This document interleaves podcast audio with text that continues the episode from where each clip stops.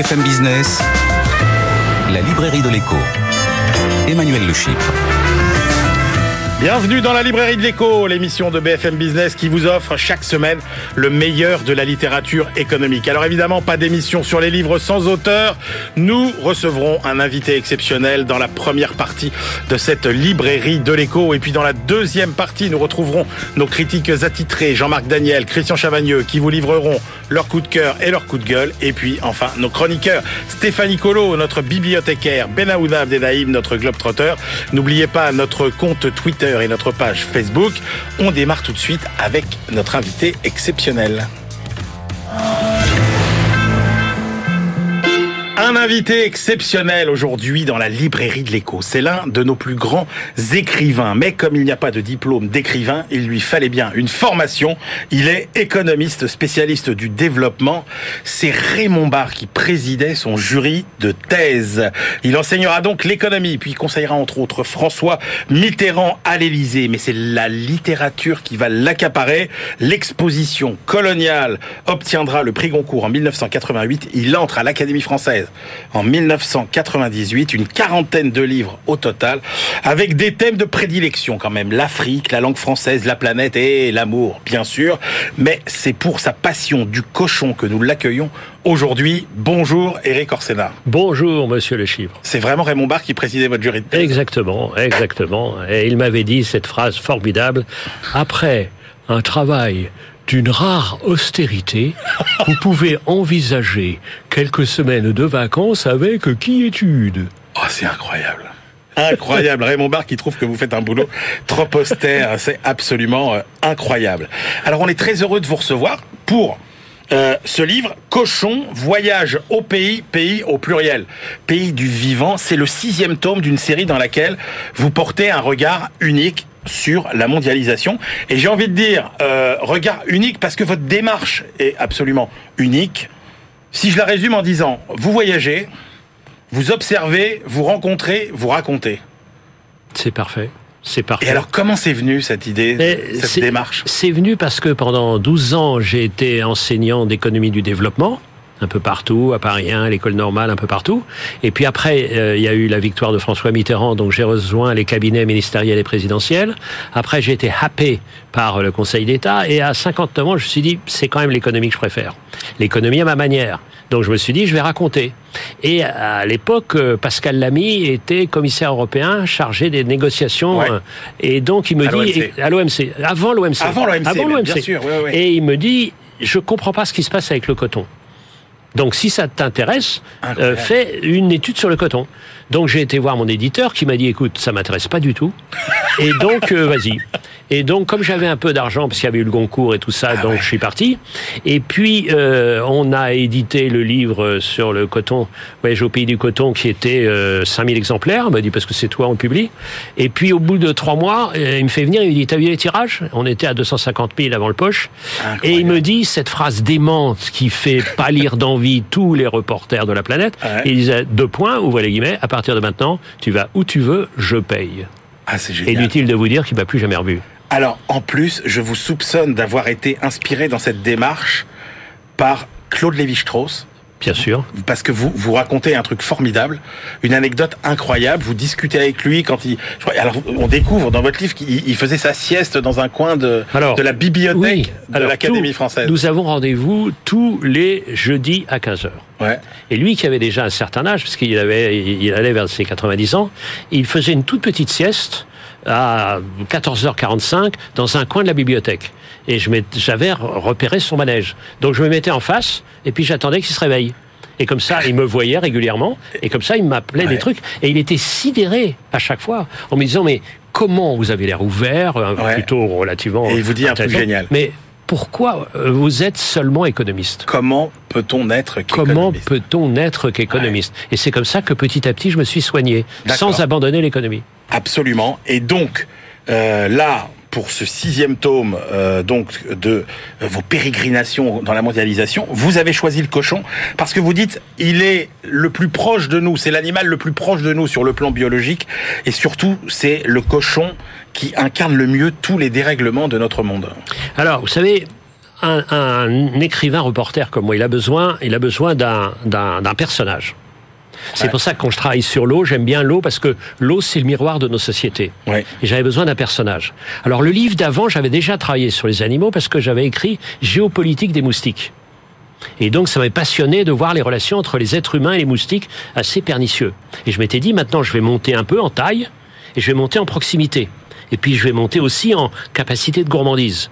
Parce que je suis très gourmand. Et donc j'ai vu euh, quel est euh, l'animal le plus consommé, c'est le cochon, puisque nous consommons chaque année un milliard de, de cochons.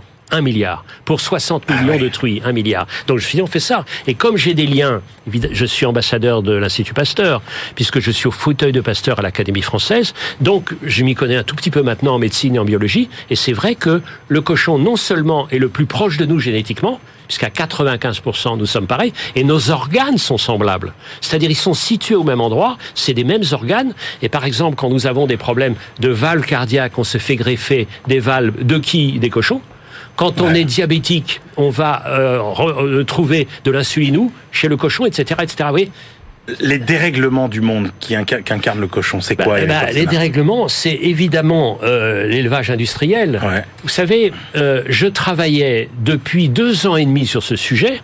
Et j'avais déjà euh, étudié une épidémie, puisque c'était l'épidémie de la peste porcine qui ne frappait que les cochons. C'est pour ça que je passais mon temps dans le nord de la France avec le préfet, le long de euh, la Belgique, puisque vous vous souvenez, on avait élevé une, euh, de- des grillages pour empêcher Ouais. nos ports d'être contaminés par les sangliers sauvages euh, belges.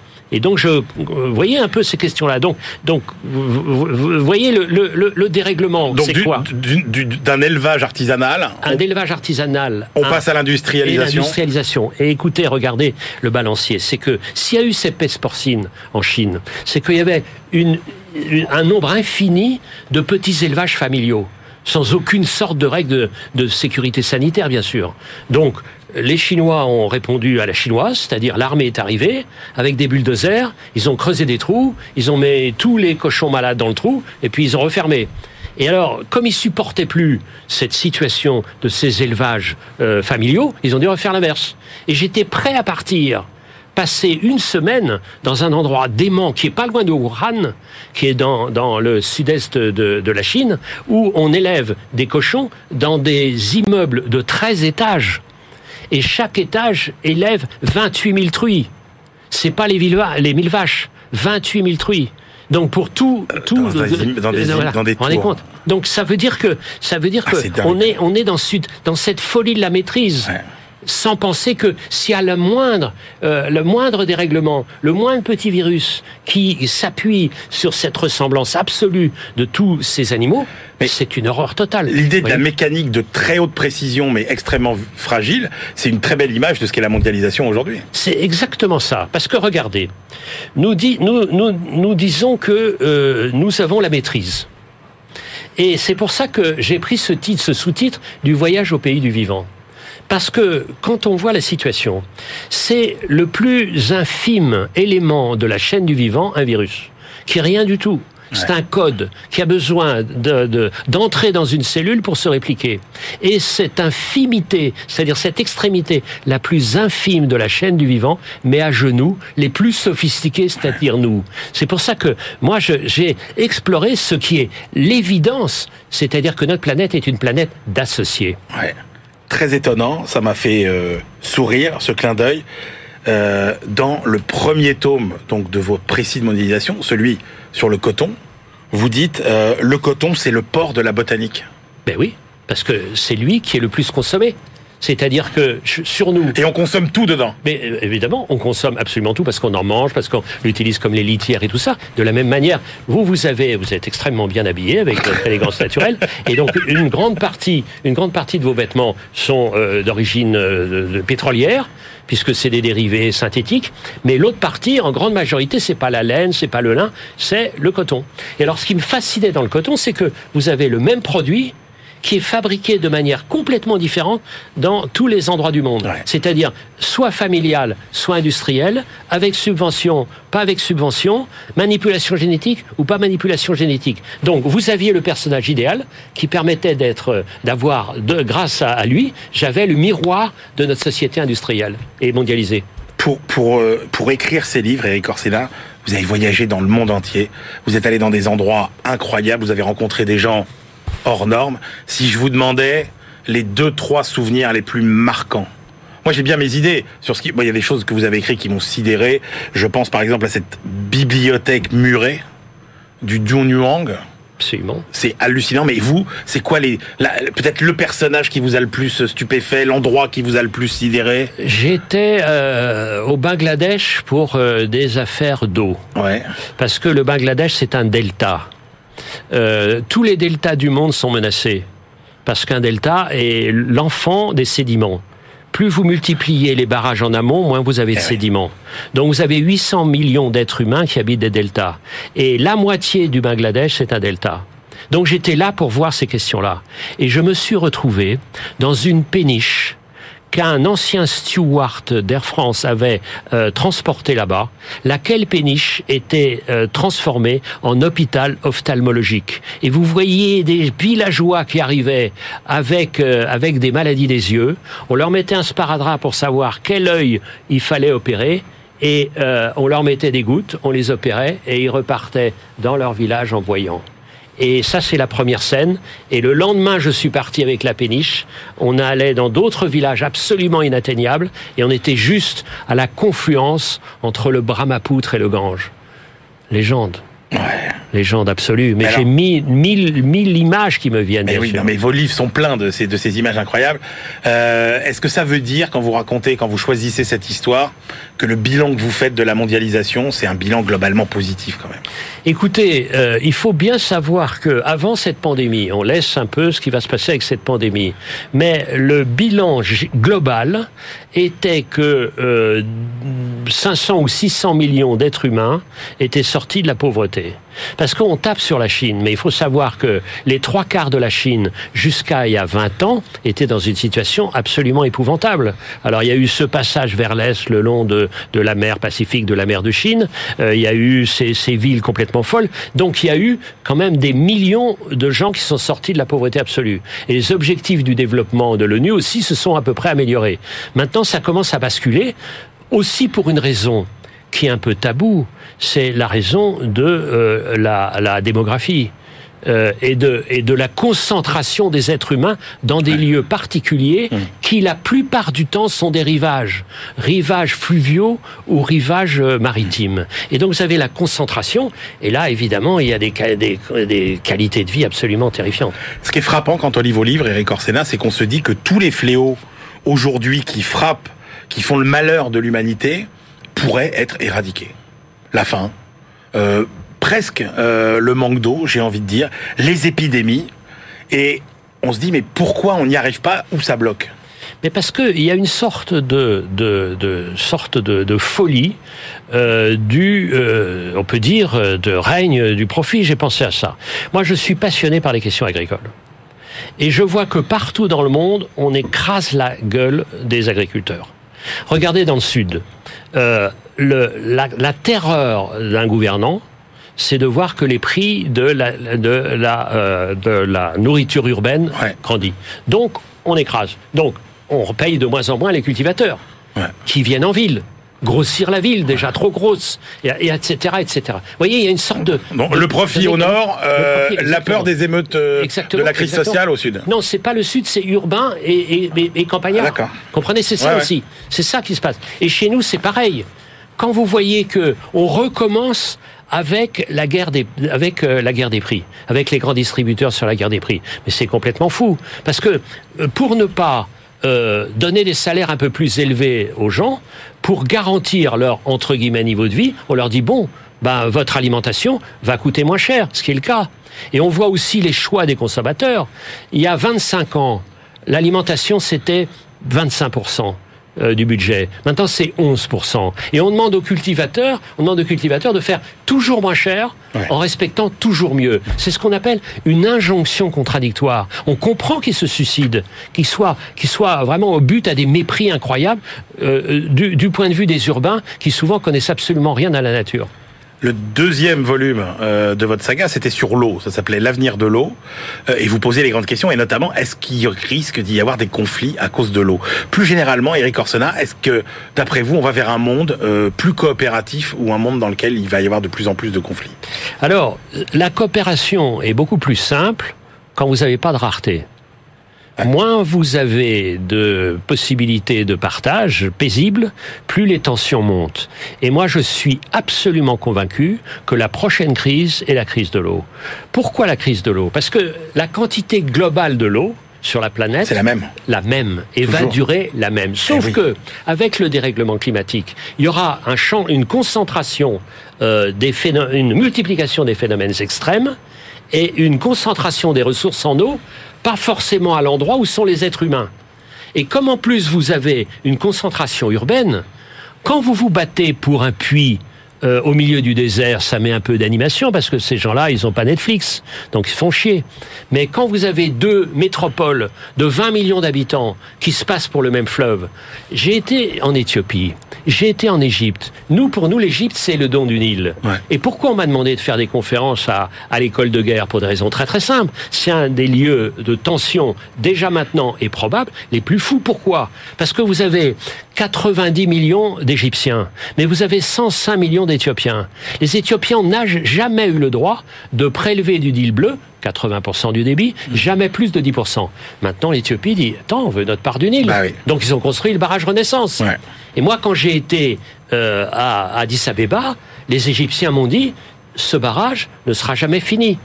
Mais moi, je serai les Égyptiens, je ferai extrêmement gaffe avant de taper les Éthiopiens, parce que les Éthiopiens, et comme par hasard, c'est maintenant les alliés des Chinois, c'est le lieu de relocalisation des industries chinoises euh, dont les entrepreneurs jugent les salaires chinois trop importants. Vous voyez, tout ça, c'est cette imbrication. Votre troisième opus, c'était euh, le moustique et sa géopolitique. Et là, dans ce livre, euh, en fait, vous expliquez ce que c'est qu'une maladie, euh, ce que c'est qu'un vecteur de maladie qui ne connaît pas les frontières, qui fait 750 000 morts par an. Et là, on se dit, bah voilà, c'est l'analogie qu'on peut faire avec le virus. Quelles leçons vous tirez, vous, de cette crise du coronavirus? Et notamment de ce que ça dit, par exemple, de notre rapport euh, à la mort, à la vie. Est-ce que c'est pas la première fois qu'une génération de jeunes va être sacrifiée au profit des vieux? Alors, plein de questions. La première chose, c'est que je me suis trompé, car après avoir écrit le livre sur les moustiques, je pensais que la première pandémie qui nous frapperait, ça serait euh, la pandémie de dengue. Ouais. Pourquoi? Parce que la dengue est un parasite qui est porté par un certain type de moustique qui se trouve dans 60 départements français du fait du réchauffement. Donc je me disais ça va se passer. Donc j'ai fait une erreur, sauf à Mayotte, où à Mayotte il y a eu en même temps la Covid et la dengue. Donc ça c'est le premier point. Donc cette question-là, et là comment est-ce qu'on va voir avec avec ces parasites? Donc on partage la même planète et donc nous n'avons pas le monopole du vivant. C'est pas parce qu'il pense pas et qu'il lise pas Proust que le virus il a pas envie de vivre. Et donc il veut vivre avec euh, son, son système à lui. Donc c'est ça ce premier point. Et ma, ma conviction absolue, c'est que dans la vie, il n'y a pas de frontières. Les frontières ont été inventées par les êtres humains pour se rassurer. Mais de fait, il n'y a pas de frontières. Tout communique. Tout est au sens étymologique lié, religieux, re- religieux. Voyez, j'ai fini mon discours à l'Académie française d'entrée en disant les deux verbes principaux, c'est religarer, reléguer, recueillir et relier. Recueillir comme reporter et relier comme celui qui regarde un peu. Donc tout ça est donc penser qu'on va se protéger. Vous voyez, les gens ils font des digues. Moi, j'ai, par exemple, le, le fleuve jaune, c'était formidable.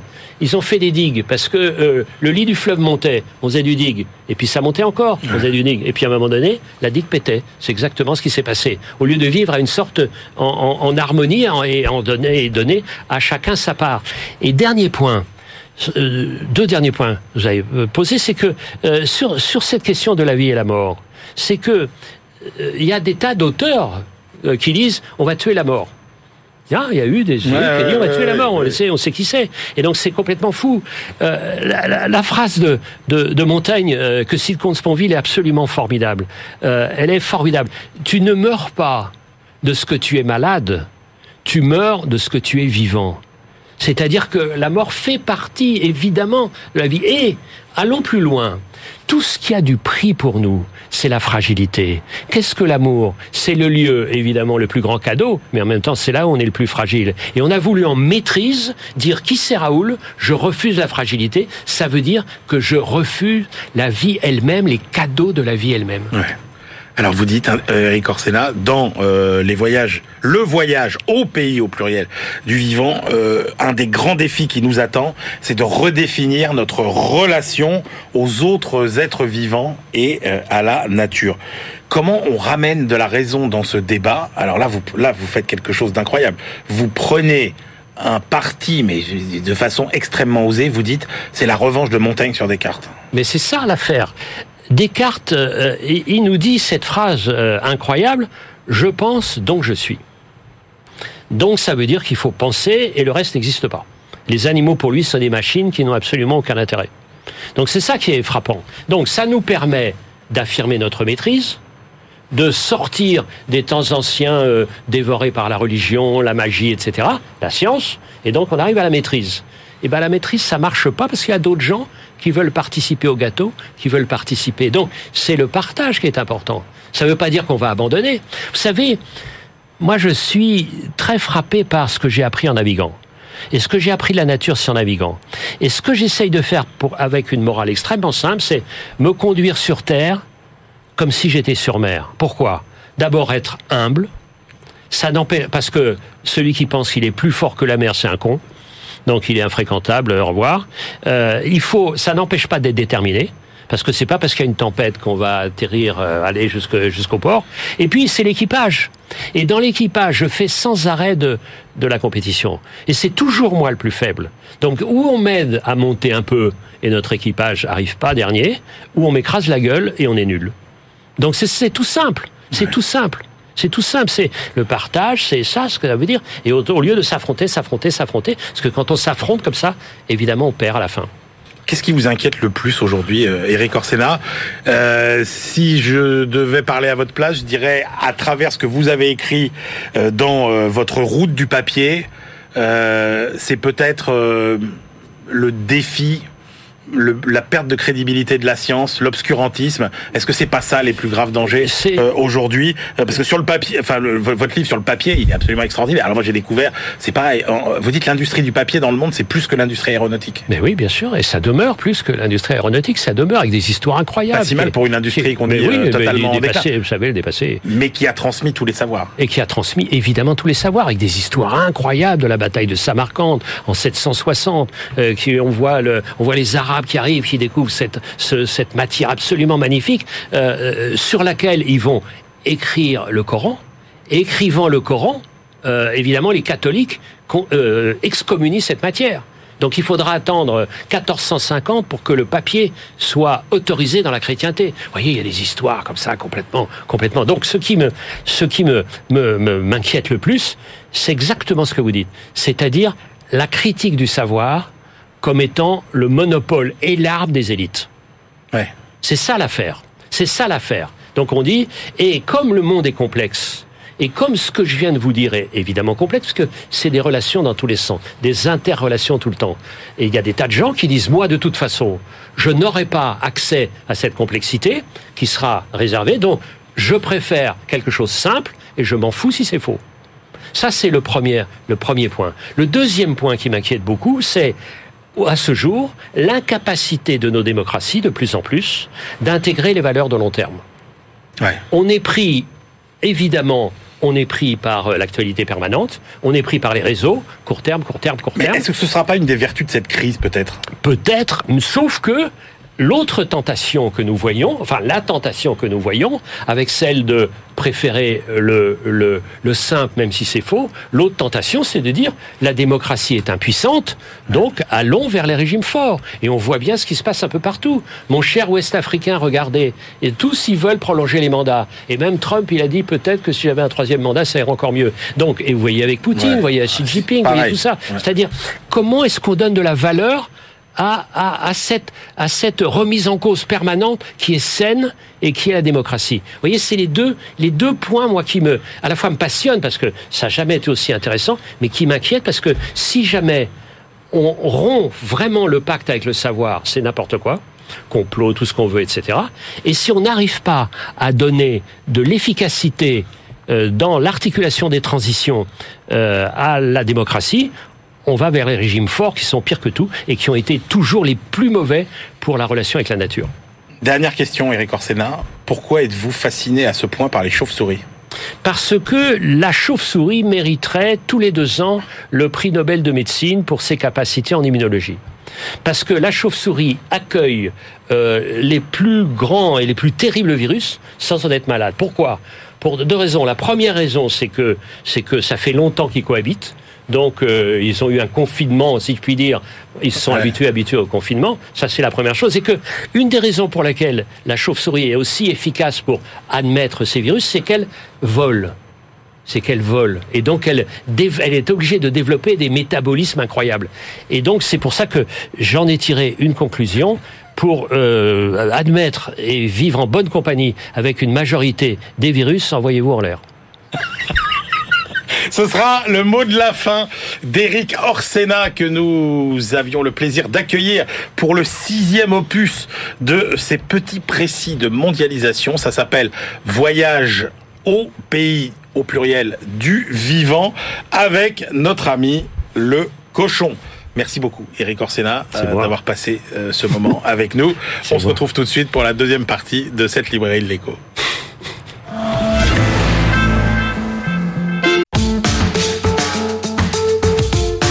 BFM Business, la librairie de l'écho. Emmanuel Le Chypre. On se retrouve pour la deuxième partie de cette librairie de l'écho. Nous la clôturerons comme de coutume avec nos chroniqueurs, Stéphanie Colo, notre bibliothécaire, Benaouda Abdelhaim, notre globe-trotteur. Mais tout de suite, on retrouve nos critiques. Christian Chavagneux. Bonjour Christian. Bonjour. Éditorialiste à Alternative économique, responsable des pages livres également. Et puis Jean-Marc Daniel, euh, professeur émérite à l'ESCP et euh, le critique attitré de la Société d'économie politique. On démarre tout de suite avec le choix de Christian. Le choix d'une des figures de commandeur de, du monde économique français. Mais ce qui est très intéressant, c'est que euh, il s'attaque à un problème d'actualité, Christian Chavagneux. Oui, c'est un livre donc de Robert Boyer, hein, euh, qui euh, Robert Boyer, c'est le cofondateur de l'école de la régulation avec Michel Aglietta, qui s'intéresse à la dynamique euh, sur le long terme des transformations du capitalisme. Et donc là, c'est un exercice un peu différent parce que c'est une réaction à chaud. Oui. Euh, Est-ce que la pandémie va transformer euh, les dynamiques du capitalisme actuel ou, ou pas? Alors évidemment, euh, comme c'est de la réaction à chaud, il y a plein d'éléments, surtout au début du livre, qu'on qu'on a déjà vu un peu dans la presse ou qu'on a déjà lu à droite à gauche. Ouais. Juste une petite chose intéressante, c'est bien évidemment comme Robert Boyer quand même euh, conteste fortement l'économie dominante. Il nous dit les outils de l'économie dominante ne nous servent pas à comprendre ce genre d'événement. Quand vous supposez par nature que euh, l'économie, quand elle s'en va de l'équilibre, elle revient automatiquement à l'équilibre, là ça marche pas comme ça. Quand vous supposez que les acteurs économiques sont rationnels, avec l'incertitude radicale qu'il y a, pour faire des anticipations aujourd'hui, c'est très dur. Donc petite pique habituelle euh, sur contre Si pour l'économie faire dominante. simple, je dis que la théorie dominante, c'est la théorie libérale, euh, Non, c'est euh, néoclassique. euh, Non, parce que regardez Thomas Piketty, par exemple, il est tout à fait dans les outils de la théorie dominante, et pourtant, euh, c'est pas c'est pas très libéral, on va dire ce que c'est quoi la théorie dominante Thomas Piketty. On va peut-être pas ouvrir le débat maintenant. Non, mais euh, juste simplement, en deux mots. ah, beaucoup, beaucoup, beaucoup de maths, beaucoup de modèles, la croyance qu'on peut vérifier dans l'empirique euh, le modèle, alors que quelqu'un comme Daniel Rodrigue, par exemple, vous dit que l'empirique ne permet jamais Ouais, euh, de, de savoir si votre modèle mathématique est bon. C'est juste un langage. C'est un peu l'économie des ingénieurs, quoi. C'est un peu l'économie des ingénieurs qui est un, un langage utile et qui en même temps euh, devient d'un du- moyen euh, une fin. Euh, vraiment très rapidement. Ce qui m'a plus intéressé, c'est Robert Boyer passe ensuite sur le bilan historique des pandémies. 14 grandes pandémies dans l'histoire. Est-ce qu'on peut en tirer un bilan pour aujourd'hui? Pas vraiment, il nous dit. Elles ont été de durée, d'intensité variable. La médecine, comme l'économie, est fille de l'histoire. On n'a jamais euh, élaborer une théorie générale du virus qui permette de dire on a une nouvelle pandémie Covid-19, voilà la solution. Non, il va falloir qu'on invente notre propre vaccin, comme pour les 14 précédentes, il a fallu Ben oui. inventer la propre réponse médicale. Euh, des effets pour certaines pandémies sur 40 ans. Sur 40 ans. Donc c'est vraiment Ah euh, ouais. des effets structurels sur l'économie importants. Généralement, évidemment, les anciennes pandémies, c'est beaucoup de morts euh, d'hommes et de femmes. Et donc c'est plutôt favorable, malheureusement après, ou heureusement pour eux, aux salariés, et complètement défavorable aux entreprises parce que vous avez des coûts fixes, une demande qui s'écroule, la rentabilité du capital s'écoule. Donc c'est plutôt, pandémies sont plutôt dans les années qui suivent favorables au travail plutôt qu'au capital, généralement. Enfin, tous les derniers chapitres sont consacrés à est-ce qu'on peut essayer de dire quelque chose sur l'avenir des capitalismes Euh, Robert Boyer nous dit cette pandémie, elle a euh, fait ressortir des choses qu'on avait déjà vues, mais de manière encore plus forte. Il y a un capitalisme, un mode capitaliste qui est en train de se développer, qui est un capitalisme transnational, privé, centralisé. En gros, celui des GAFAM. Celui des GAFAM qui euh, contrôle la vie des gens, celui des GAFAM qui ne payent pas d'impôts, qui dispose d'une puissance financière extrêmement importante qui fait que non seulement ça peut être un problème pour nous, citoyens, mais c'est un problème pour les autres secteurs d'activité économique qui sont tellement puissants sur le plan économique qu'ils peuvent aller voler la valeur ajoutée dans les autres secteurs économiques. Et puis en face, on a un autre capitalisme centralisé, mais celui-là, il est étatique et national, alors que le premier était transnational et privé, Euh, c'est celui de la Chine. Celui de la Chine et, je dirais, de tout l'empire chinois, de toute la zone d'influence économique chinoise. Celui-là, il n'est pas du tout démocratique, il surveille les gens. Il y a un troisième, mais il peut être aussi très efficace. Et il y a un troisième capitalisme que Robert Boyer appelle le capitalisme défensif, qui est celui de l'Union européenne. L'histoire n'est pas écrite, hein, nous dit Robert Boyer. Mais par exemple, là où un Michel Aglietta vous dit que l'Europe est tellement au pied du mur qu'elle va, qu'elle va faire d'énormes progrès, Ouais. Robert Boyer vous dit l'Europe est au pied du mur et il n'est pas impossible qu'elle disparaisse. Ah ouais. Euh, c'est la conclusion de, de- du livre. Euh, voilà, c'est encore une fois une partie du livre. Il n'y a, pas grand-chose, mais sur l'autre partie du livre, ce sont des fulgurances vraiment intéressantes de la part de, de quelqu'un qui est pour moi l'un des meilleurs économistes français contemporains. Jean-Marc Daniel. Oui, j'ai lu à peu près le même livre que Christian pour une fois, c'est-à-dire je me retrouve Au dans moins, la- les grands hommes vous mettent d'accord. Les grands économistes Voilà. vous mettent d'accord. Y compris sur le jugement sur Robert Boyer, je ne partage pas toutes les analyses de Robert Boyer, mais- c'est effectivement toujours très stimulant. Par rapport à ce qu'a dit Christian, je ferai quand même euh, deux remarques. La première, c'est que c'est un livre qui, est- qui a été écrit assez vite. hein. Alors évidemment, il y, a, il y a toute une littérature sur la, la Covid qui apparaît. En ce moment, c'est peut-être un des meilleurs. Ça ne veut pas dire que ce soit un très bon livre. hein. C'est quand même, euh, c'est un peu un borgne au milieu d'aveugle. hein. C'est- c'est- Il y a, il en particulier, il répète à plusieurs reprises un certain nombre d'histoires. Euh, On, on- on finit par comprendre que les marchands de Gênes se sont révoltés contre la quarantaine en 1346, parce qu'il nous le dit à plusieurs reprises. Bon, donc il y, a, il y, a, il y, il aurait eu besoin de peaufiner un peu le texte, de même si j'ai été sensible au fait qu'il parle de la Covid. Il la, la discipline de pas dire le Covid, il dit la Covid. J'espère que vous aimez le livre pour un peu plus Oui, non, non, mais je son dis- respect euh, des non, mais- recommandations de l'Académie française. non, mais je trouve que c'est de la part de Robert Boyer et l'attachement à une certaine forme de rigueur.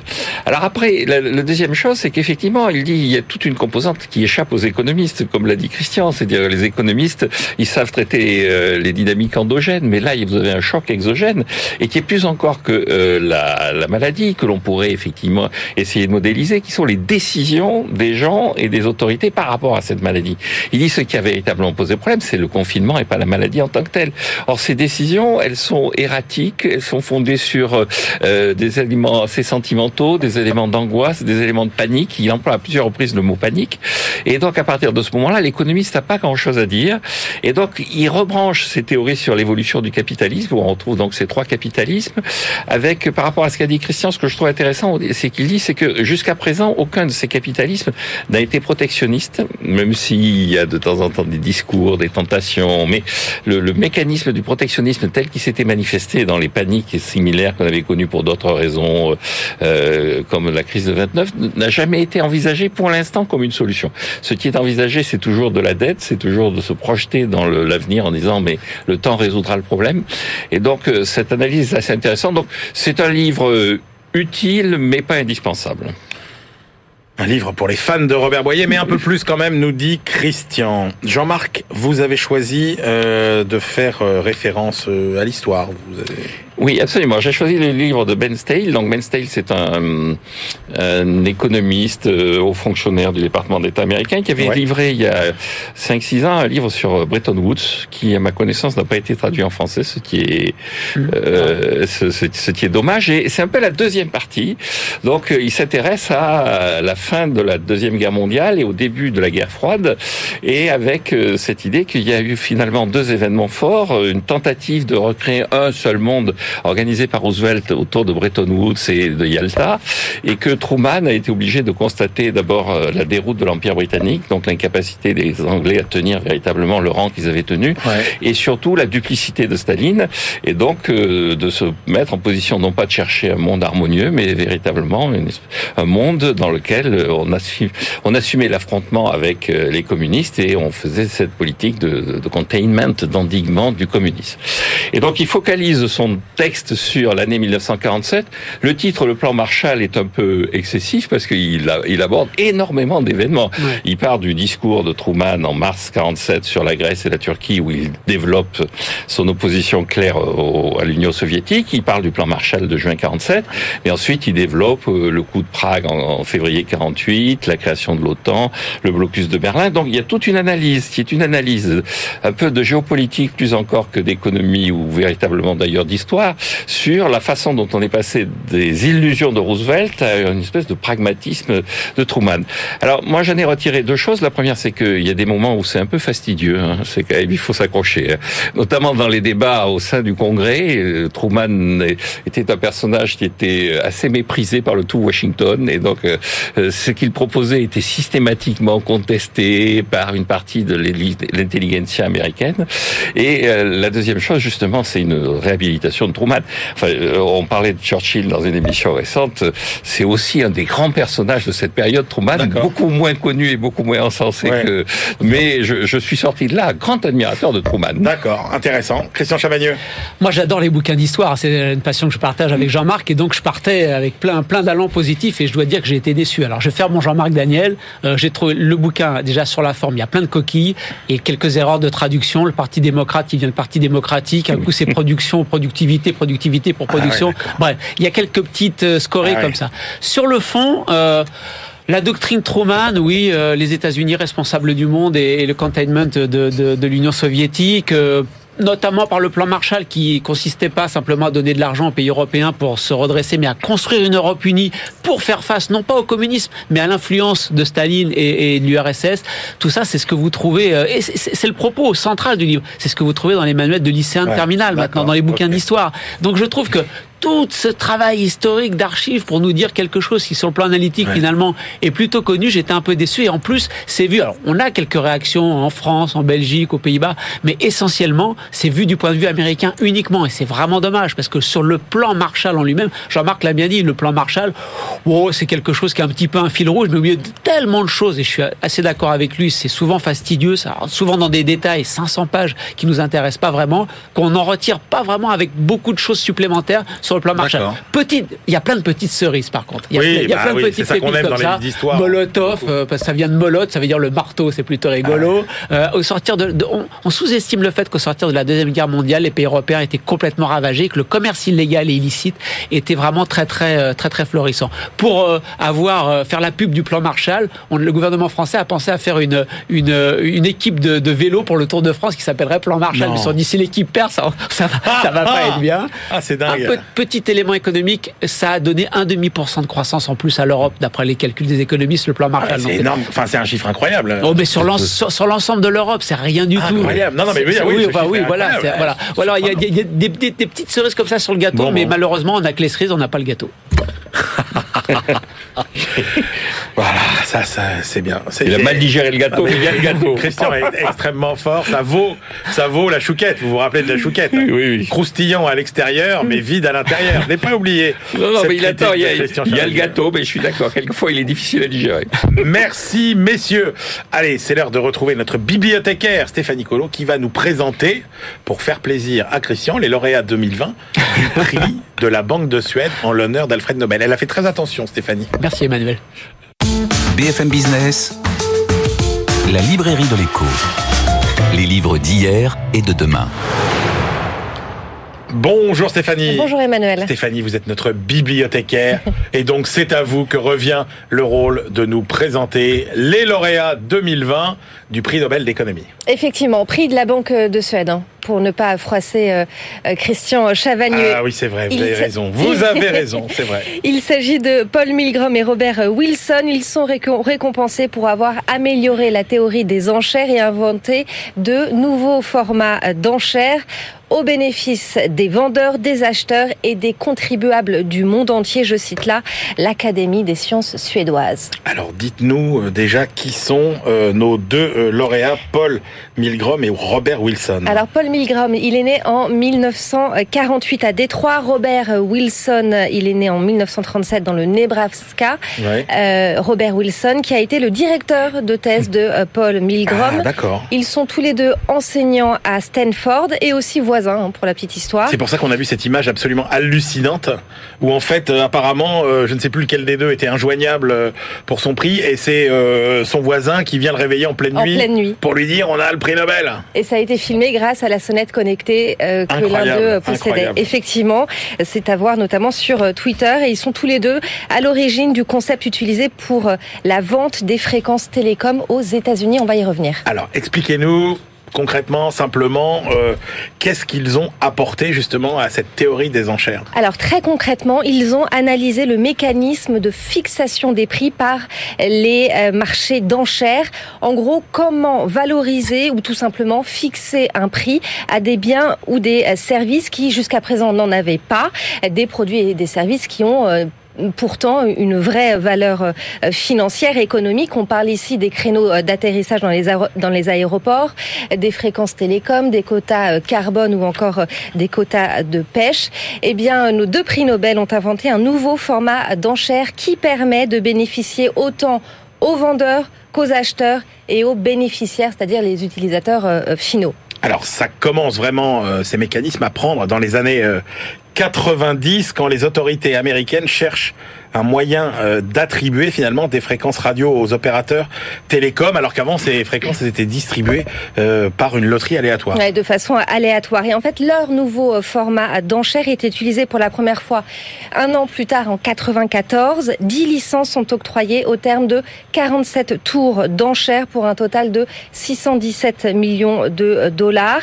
Et par leur méthode, en fait, ils ont démontré que le vendeur ne payait pas nécessairement le prix le plus élevé, mais plutôt le prix optimum pour la communauté. Euh, Wilson a montré que les enchérisseurs avaient tendance à faire une offre inférieure à la situation optimale de peur de trop payer. C'est ce qu'on appelle la malédiction euh, du vainqueur. Et puis Paul Milgrom a démontré qu'une enchère génère des prix plus élevés lorsque les acquéreurs obtiennent des informations sur les offres prévues par les autres enchérisseurs au cours de l'enchère. Et puis ils ont montré aussi que c'était le système idéal quand euh, ce qui est, euh, ce qui peut paraître étonnant quand euh, le vendeur en sait moins sur le produit qu'il vend que l'acheteur. Typiquement l'État qui possède les fréquences 5G, qui ne sait pas vraiment combien ça coûte. Les opérateurs, eux, le savent. Exactement. D'où les enchères. Très bien, ils sont de plus en plus sensibles à hein, nos Nobel. On voit qu'ils essayent de coller de plus en plus euh, à l'actualité et finalement c'est assez passionnant. Merci beaucoup Stéphanie. Allez, c'est l'heure de retrouver notre globetrotter Benahouda Abdelhaim. BFM Business, la librairie de l'écho. Les livres d'ailleurs. Bonjour Benahouda. Bonjour. Benahouda, euh, on s'interroge d'abord sur le sens de l'université gratuite. Est-ce que ça aurait un sens de rendre l'université gratuite aux États-Unis? Euh, Si vous allez sur le site de la Réserve fédérale de Saint-Louis, tous les jours, vous avez une courbe qui est alimentée, celle de la dette étudiante cumulée ah aux États-Unis. Ah Et là, euh, vous êtes à pas loin de 1700 milliards de dollars aux, dernières nouvelles.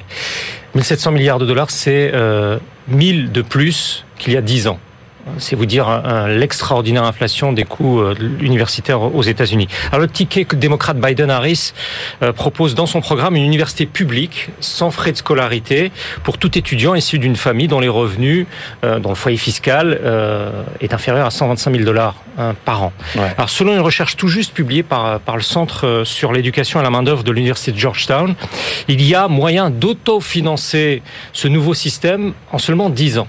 Ce document procède à une comparaison de, de trois grands modèles d'études supérieures gratuites, un programme de couverture des coûts de l'étudiant pour qu'il n'ait pas recours à l'emprunt, un dispositif avec une aide financière a posteriori, et puis euh, une enveloppe d'aide correspondant au coût de la scolarité financée par les pouvoirs publics, mais à laquelle le bénéficiaire peut recourir afin de couvrir des dépenses d'autre nature. D'accord. Alors, le plan démocrate relèverait plutôt de ce dernier schéma. Ouais. Euh, les auteurs du rapport évaluent à un peu moins de 50 milliards de dollars la facture publique au cours de la première année. D'accord.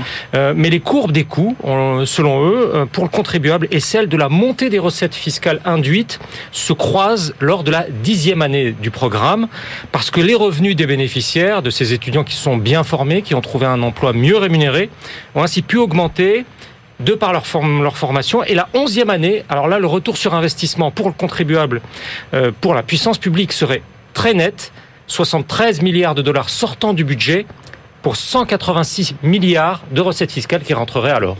D'accord. Eh ben, écoutez, voilà, un bon investissement euh, à long terme. Euh, on s'intéresse aux solutions pour en finir enfin, Benahouda, avec la faim. Oui, 10 années, 330 milliards de dollars et la faim dans le monde serait éradiquée. 700 millions de personnes n'auraient plus à dormir le ventre ouais. vide. C'est une équation parfaite, bien sûr en théorie, bien sûr en théorie, euh, qui est avancée dans cette étude d'une demi-douzaine d'économistes du développement, un travail soutenu par le ministère allemand de la coopération et par la fondation américaine euh, Gates. Euh, ils ont compilé les éléments d'information à travers 23 pays. Euh, leur constat est qu'il manque 14 milliards de dollars par an dans le monde en, en provenance des donateurs euh, internationaux pour euh, assurer la sécurité alimentaire et de nutrition. Autrement dit, il faudrait qu'ils doublent les flux d'aide, Euh, mais ça suppose aussi de mettre à contribution les pays dits euh, à revenus intermédiaires par un accroissement euh, sous une forme ou une autre de leur fiscalité dédiée à cet objectif. Mais il ne Ouais. s'agit pas seulement de dépenser plus, condition indispensable selon les auteurs, mais mieux, en favorisant le partage des travaux scientifiques visant à améliorer les récoltes, euh, sortir du- du- d'une logique du stockage pour aller vers une approche qualitative en intégrant davantage les fruits, les légumes.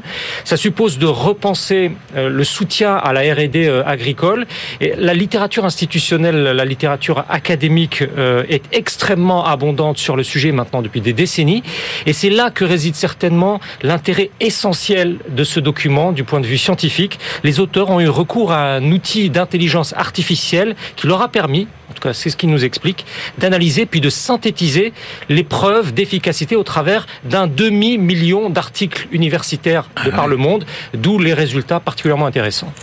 Passionnant, passionnant. Et alors, vous allez nous expliquer, Benahouda, pour terminer, quel est le rapport en Chine entre la consommation de thé et le risque cardiovasculaire Alors, ce sont les, les- les effets euh, essentiels d'un mode de consommation euh, millénaire en, en Chine. Et cette, étude de 18 chercheurs de différentes institutions chinoises de recherche scientifique pourrait constituer un argumentaire de marketing santé imparable pour tout vendeur de thé, pour toute entreprise Ah ouais. qui, qui, qui vend du thé. C'est une publication par le journal académique de la Société européenne de cardiologie. Euh, Xin Yuan Yang et ses collègues ont systématiquement examiné les associations de la consommation de thé dans leur pays avec la mortalité et la morbidité euh, due à une maladie cardiovasculaire athérosclérotique. Euh, à cette lecture, on comprend que le thé vert est le plus riche en composés bioactifs efficaces. Ils parviennent à la conclusion qu'une consommation habituelle réduit ce risque et à long terme, elle renforce les protections. Les auteurs établissent qu'en Chine, les buveurs habituels de thé pourraient développer cette maladie 1,41 ans euh, plus tard, donc on est vraiment dans la statistique, hein, Ouais. ou bien en mourir 1,26 ans plus tard Ouais. que ceux qui n'en ont jamais ou rarement bu. Une autre conclusion particulièrement instructive, les résultats issus de cette population étudiée pourraient être euh, généralisés à d'autres sociétés d'Asie de l'Est, d'Asie de l'Est, parce qu'ayant un régime alimentaire et des habitudes de Ouais. consommation de thé proches de ceux de, de, de la Chine, mais cela ne vaudrait pas pour l'Occident en raison d'une dissemblance fondamentale dans ce régime alimentaire et de son, de son mode de consommation.